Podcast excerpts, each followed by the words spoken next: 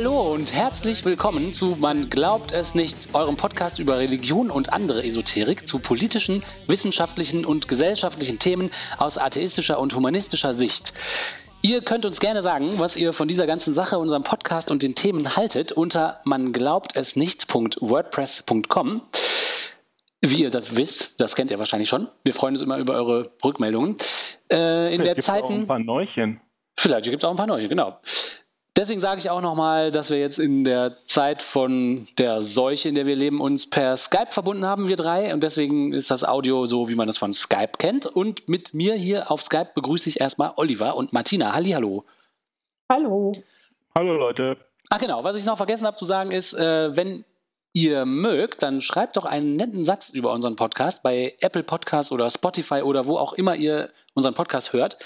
Weil wir glauben nämlich, dass positive Bewertungen unsere Bekanntheit in die Höhe treiben und damit unserer Sache dienen. Also vielen Dank im Vorhinein. Ja, ja mach das mal. Also die Christen haben uns gefunden und schreiben jetzt immer Sachen so, wir sind schlecht erzogen und wir wissen überhaupt nicht, was wir tun und sowas. Ja, das ist lustig. Target, also Ein-Sterne-Bewertung. Es wäre mal gut, wenn man äh, so ein paar nette Sätze dazu schreiben könntet.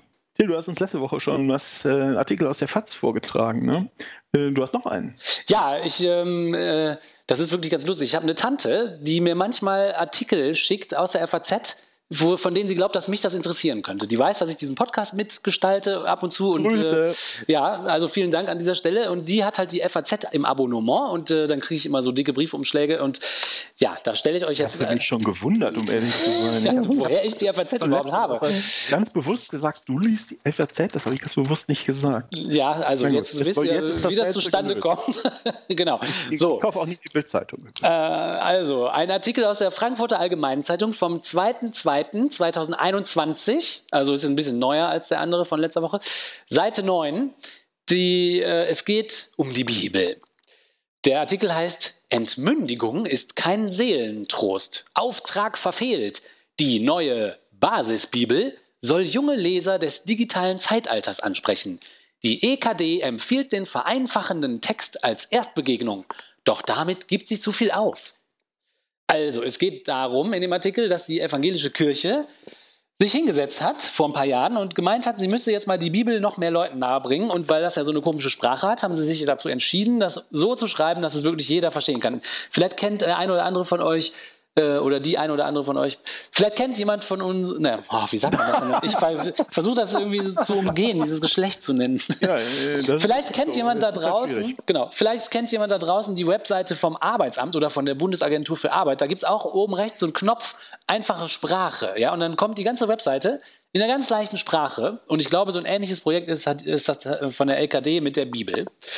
Ähm, dass halt Leute das verstehen, die der Sprache nicht so mächtig sind. Ne? ist auch, ich eigentlich, also bei der, ich würde jetzt mal sagen, bei der Agentur für Arbeit finde ich finde ich das einen sehr guten Ansatz, diese Barrierefreiheit da reinzutragen.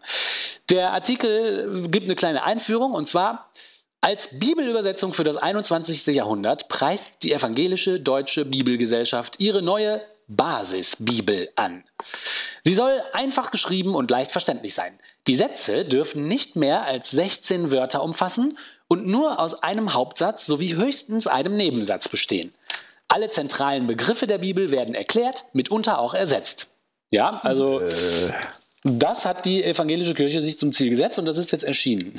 ja, das ist doch eigentlich ganz erfreulich. Ja, eigentlich schon, ne? Also, ja, also ich meine, weil dann völlig klar wird, was für ein bescheuertes Buch das ist. genau. Wenn die ihre komische magische Sprache nicht mehr haben und sich hier irgendwelche Leute auf die, oh, die Poesie der Bibel, das ist ja so immer diese Hirnwichserei, die sich da bei vielen Leuten abspielt. Genau. So, ich sehe die nicht, die poetische Sprache, aber das ist vielleicht nicht mein Problem. Aber wenn das jetzt weg ist, dann bleibt den Leuten ja nichts anderes übrig, als die Geschichten zu lesen. Ganz genau. Die Geschichten sind ja total bescheuert. Genau der Gedanke kam mir auch. Es kann ja auch ganz interessant werden, wenn man das Geschwurbel weglässt, was bleibt dann überhaupt noch übrig, ne? Aber die ganze Bibel oder äh, Teile der Bibel oder also jetzt alles? Ja, alles. Natürlich alles. Es muss dann Würde mich jetzt schon mal interessieren. So, ich meine, Oliver hatte da ja schon recht äh, interessante Textstellen mal rausgesucht, also wie die dann in leichter Sprache ja, sich anhören. Ihr sprecht genau die richtigen Punkte an. Noch lustiger. ja, ähm, ihr sprecht genau die richtigen Punkte an. Also die ähm, äh, es heißt in dem Artikel, die zielgruppenorientierte Sprache nennen die Erfinder das und glauben damit in der Tradition von Jesus zu stehen, der schließlich auch darum bemüht gewesen sei, das Reich Gottes für alle verständlich zu machen und niemanden auszuschließen. Und jetzt kommen tatsächlich auch Beispiele. Also dieser Artikel, wie man vielleicht schon in der Überschrift merkt, findet das ganze Vorhaben nicht so toll. Und deswegen fängt es auch damit an, tatsächlich das ganze Projekt lächerlich zu machen, indem man hier äh, Zitate aus dieser sogenannten Basisbibel nimmt und das gegenüberstellt dem sogenannten Originaltext. Lustigerweise. Ich bin gespannt.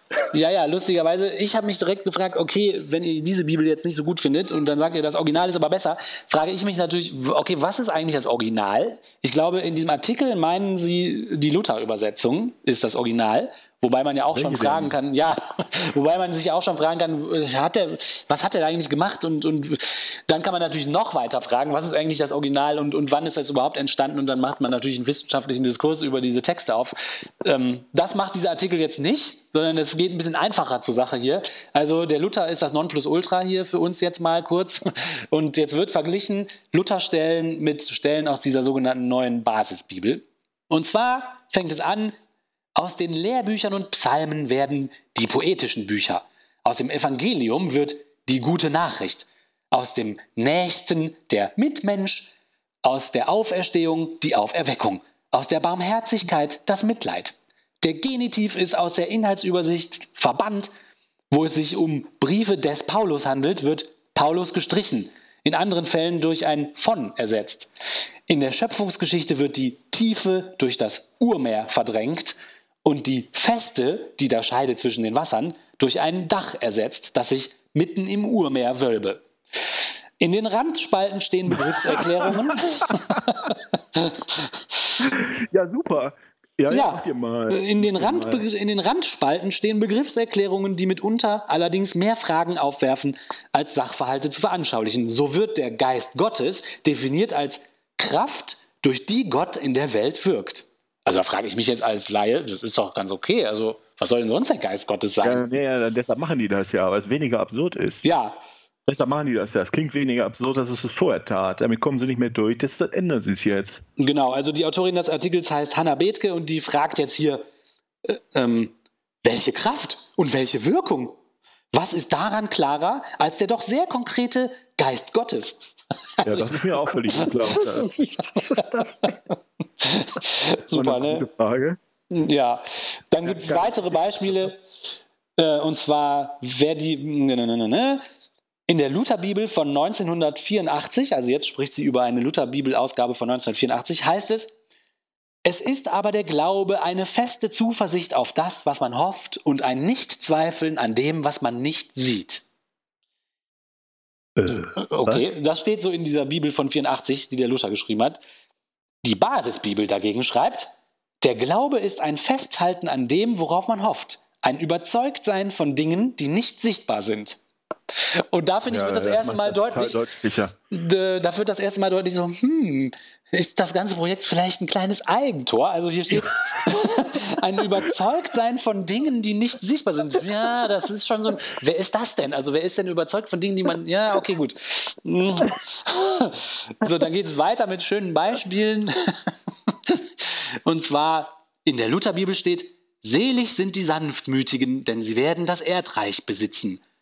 Die Basisbibel übersetzt, Glückselig sind die, die von Herzen freundlich sind, denn sie werden die Erde als Erbe erhalten. Also ja, beides wird mir, müsste mir mal irgendjemand erklären, wie das zusammenhängt. Bei Matthäus 24, 31 werden Posaunen David, durch Trompeten stopp, stopp, ersetzt. Stopp. Ich würde an der Stelle gerne noch, das ist ein guter, guter Punkt, um mal an häufig, auf ein häufiges Muster hinzuweisen, was die Religiösen so machen oder die Christen besonders, weil er sagt, es geht um, um was unsichtbar. Kannst du den Satz mit unsichtbar nochmal vorlesen? Genau, im Original von Luther heißt es, es ist aber der Glaube eine feste Zuversicht auf das, was man hofft und ein Nichtzweifeln an dem, was man nicht sieht. Das sagt der Luther. Und die Basisbibel sagt jetzt, der Glaube ist ein Festhalten an dem, worauf man hofft ein Überzeugtsein von Dingen, die nicht sichtbar sind. Okay, genau, genau an der Stelle. Die Christen mh, hm, behaupten oft, also sie sagen ja, ihr Gott ist unsichtbar. Und dann behaupten sie oft, dass Atheisten oder Atheistinnen nicht an die Gottheit glauben könnten, weil die ja nicht, an nichts glauben, was unsichtbar ist. Mhm. Und dann sagen die, das ist ja völlig bescheuert. Man glaubt doch auch an andere Sachen, die unsichtbar sind, wie zum Beispiel Luft, Luft. oder Liebe. Ja. Ja, die stellen Strohmann auf und schlagen auf den ein. Niemand von uns glaubt nicht an eine Gottheit, weil man die nicht sehen kann, physisch. Ja, genau. Weil sie nicht gelb ist, sondern unsichtbar. Sondern wir glauben nicht, wir glauben nicht daran, weil es überhaupt keine Anzeichen dafür, dass es so gibt, dass es sowas existiert überhaupt. Ja, sowas wie äh, Gottheit. Nicht Und nur die Sichtbarkeit. Ne? Die Sichtbarkeit Aber ist äh, nur, genau. äh, genau, ja. Ich glaube auch an Sachen, die unsichtbar sind, weil man die zum Beispiel messen kann oder weil die sich manifestieren oder weil ich die anders spüren kann. Irgend sowas, ja. Ist ganz, könnt ihr euch ausdenken. Aber die stellen oft darauf ab. Das ist was, was sie ganz oft sagen und das oft sagen die uns oft, aber viel öfter sagen die das untereinander.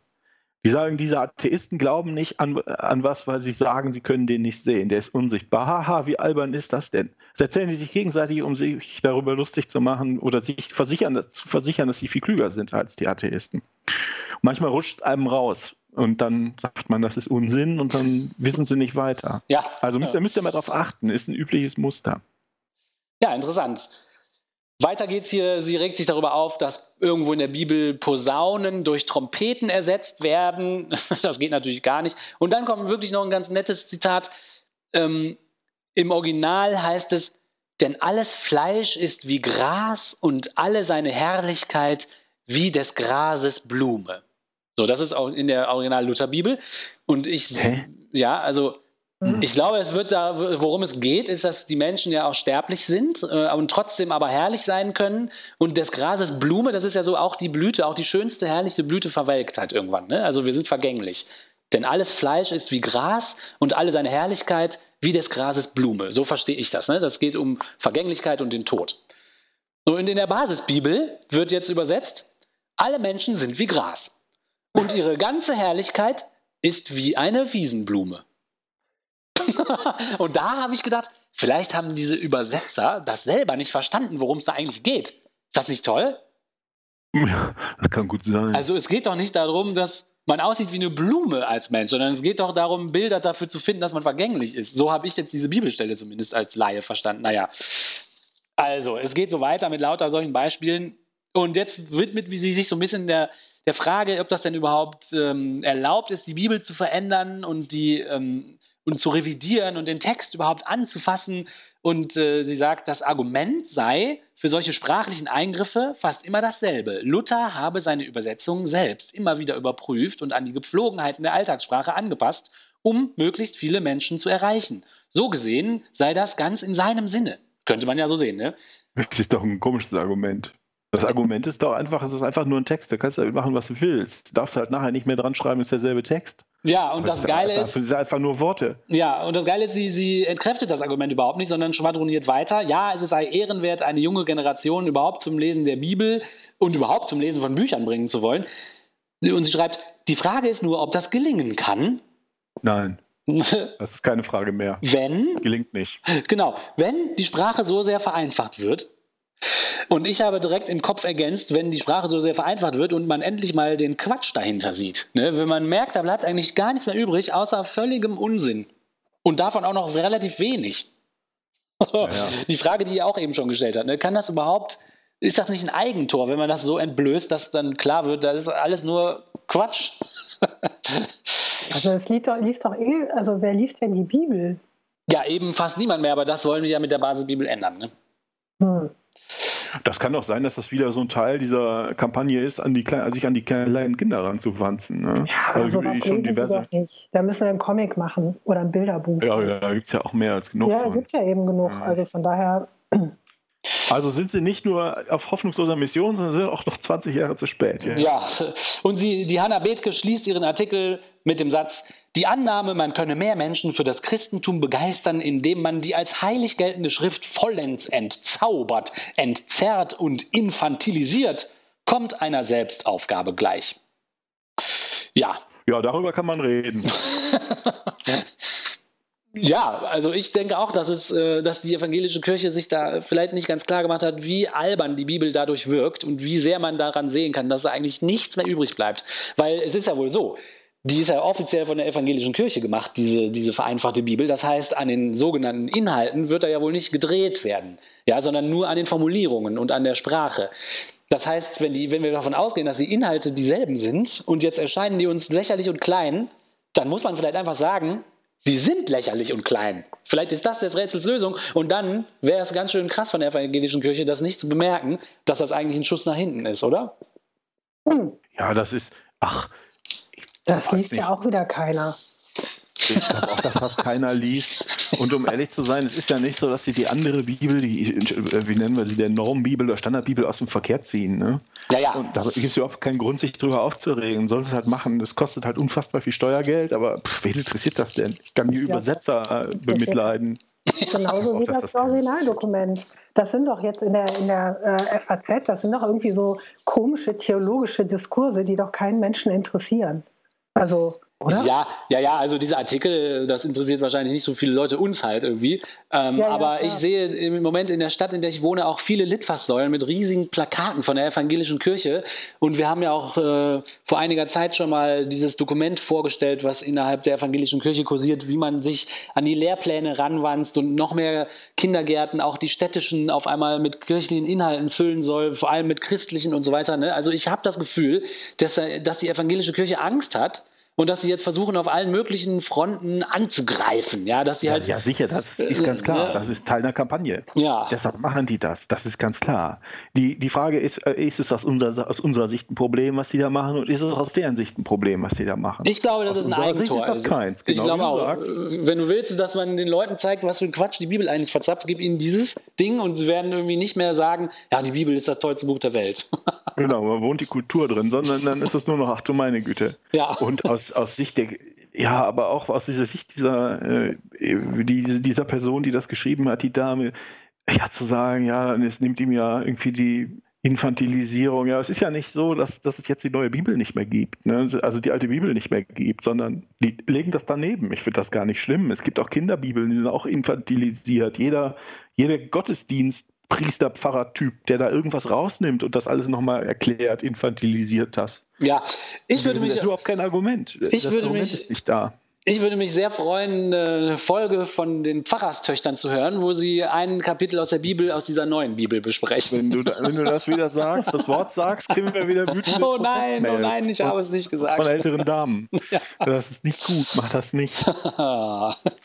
Also ja, es ist, ihr habt recht, das ist auch so ein bisschen, das, so ein bisschen hilfloses Zucken, ne? was zur Hölle sollen wir tun? Wir ja. verstehen nicht, warum niemand mehr unseren Scheiß liest. Ja, genau, das denke ich auch. Und die haben Jahre dafür gebraucht, ne? und dann kommt sowas dabei raus. Ja, stell dir mal vor, du musst das schreiben. Das ist ja furchtbar. ja, das ist wirklich ja, Also dieses, es gibt, sieht man jetzt öfter diese, ähm, diese Texte in einfacher Sprache. Ne? Das ist, ist uneingeschränkt positiv, dass die Leute das machen, wenn man wenn man Informationen ähm, im breiteren Kreis zugänglich machen Auf will. jeden das Fall. Auch nicht mehr viel Aufwand. Auf jeden Und das ist so nur eine, weißt du, die Bibel wird äh, permanent übersetzt in diverse Sprachen und die wird auch äh, über die einzelnen Spra Bibelausgaben seit dem Zweiten Weltkrieg auch weiter verdummt und die judenfeindlichen Stellen der Bibel werden so ein bisschen runter, runtergedreht, als man gemerkt hat, das ist doch nicht mehr opportun. Ne? Ja, Bibeltuning. Ja, das machen die und das machen die jetzt halt weiter. Das machen die weiter, denke ich auch. Ich habe letztens durch Zufall äh, auf Deutschlandfunk, glaube ich, die Nachrichten in einfacher Sprache gehört und ich fand das total toll. Also ich fand das, weil davor kamen die normalen Nachrichten äh, und danach die in einfacher Sprache und die haben etwas länger gedauert, aber das fehlte nichts. Es fehlte nichts, es hörte sich nur einfach an. Es hörte sich manchmal ein bisschen ungewohnt dümmlich an, aber es fehlte keine Information. Und da habe ich auch gedacht, wie toll ist das denn, das wenn man durch eine einfache Sprache Leuten das zugänglich machen kann. Weil in der Demokratie ist es ja total wichtig, dass man informiert ist irgendwie oder sich für was interessiert und das aufnehmen und verstehen kann. Also ich habe mich gefreut. Wenn ich jetzt ein Christ wäre, würde ich mich über die Bibel freuen und nicht in der FAZ darüber herziehen. Und damit kommen wir schon wieder ans Ende einer Folge von Man glaubt es nicht, eurem Podcast über Religion und andere Esoterik. Kommentare zu dieser und allen anderen Folgen könnt ihr unter manglaubtesnicht.wordpress.com hinterlassen. Ihr braucht euch nicht anzumelden und auch keine E-Mail-Adresse zu hinterlassen. Wir freuen uns meistens sehr über eure Kommentare, Anregungen, Kritik und Lob. Äh, dazu gehört auch, wenn ihr uns einen netten Satz äh, bei Apple Podcasts oder Spotify oder wo auch immer sonst ihr unseren Podcast hört, hinterlasst. Und damit heißt es schon wieder Tschüss. Tschüss.